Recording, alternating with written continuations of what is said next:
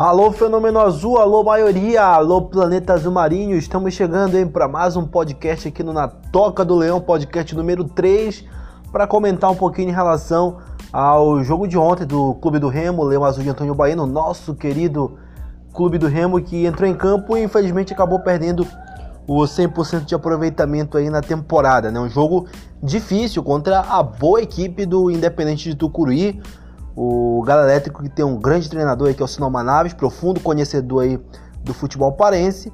E o Sinal Manaves cá para nós, né, que não é bobo nem nada, é, com certeza já vem analisando o Remo há muito tempo, sabe é, que o principal sistema vulnerável do time azulino é a defesa e foi em cima disso que ele trabalhou com a sua equipe para para jogar em cima do principal ponto fraco do Remo que é a, a defesa, né? Foi mais uma vez na, na bola aérea aí que, o, que a equipe do, do Independente conseguiu chegar em, em seus gols, né? Tanto que abriu o placar, saiu na frente do marcador com o Dan Lele, mais uma vez na, na bola aérea, ganhando lá dos defensores do clube do Remo.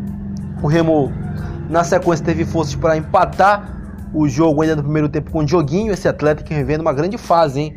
Até aqui em todos os jogos do Campeonato Paraense, marcou gols em todos.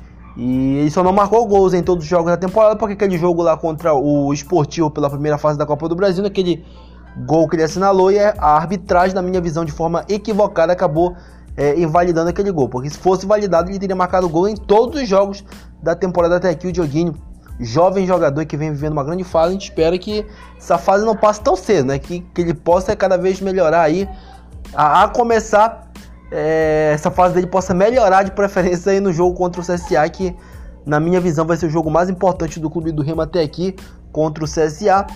Coloca esse jogo até mais difícil do que foi o contra o clássico Repá do último domingo. Né, o jogo o Repá do último domingo valeu pela grandeza do clássico, pela grande vitória que foi na casa do rival. Agora esse jogo aí é, pela Copa do Brasil semana que vem tem um outro caráter, né? Um jogo de segunda fase, Copa do Brasil que vale muita grana, a gente sabe bem disso, e o Clube do Remo precisa dessa grana. Então o Clube do Remo vai ter que ir com toda, com toda atenção, força máxima.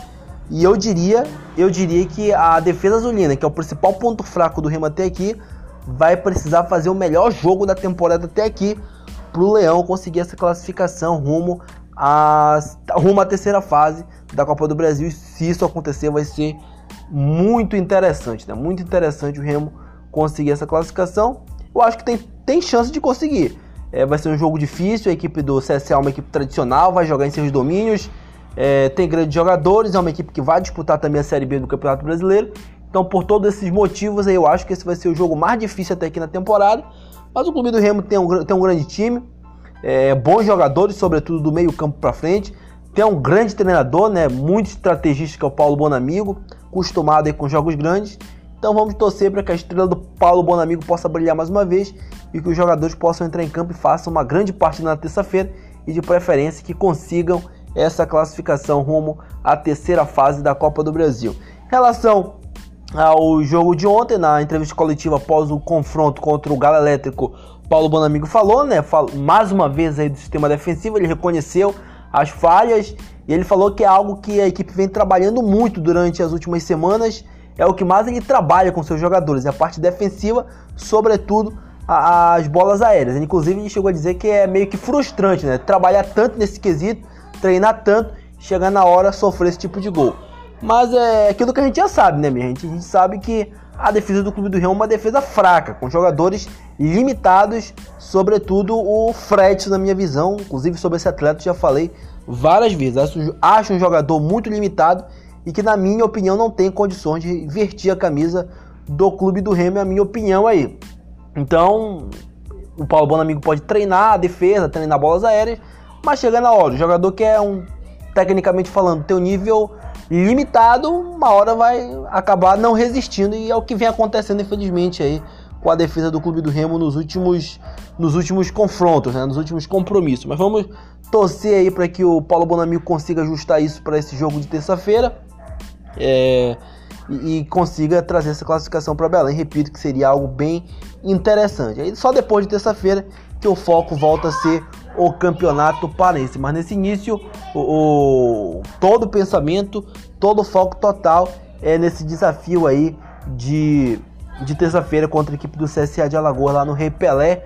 E vamos torcer para que todos os jogadores, né, do, do Vinícius até o Renan Gorne, possam estar extremamente inspirados e consigam dar mais essa alegria aí pro planeta azul marinho, essa torcida tão fanática e tão apaixonada que merece essa, essa alegria, né? Merece avançar para mais essa fase aí.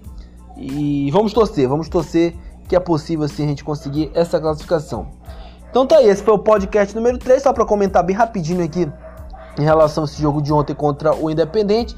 A gente vai fazer um novo podcast, aí a gente vai tentar fazer um pouquinho mais longo, comentando os principais acontecimentos dessa partida aí de terça-feira entre Clube do Remo, CSA e Clube do Remo, né? Já que o jogo é comando deles. Então, boa sorte pro Leão. A gente vai fazer um novo podcast número 4 aí, na quarta-feira, repercutindo esse compromisso entre é, o Clube do Remo e o CSA lá em Alagoas, válido pela segunda fase da Copa do Brasil. Boa sorte pro nosso Leão. Eu acredito no Clube do Remo. Até a próxima. Se inscreve aí no. Segue a gente no, no Spotify ou na sua, na sua plataforma preferida. E a gente sempre vai estar tá divulgando conteúdos relacionados à maior agremiação do norte do Brasil, nosso glorioso Leão Azul de Antônio Baena, Clube do Remo. Até a próxima, galera.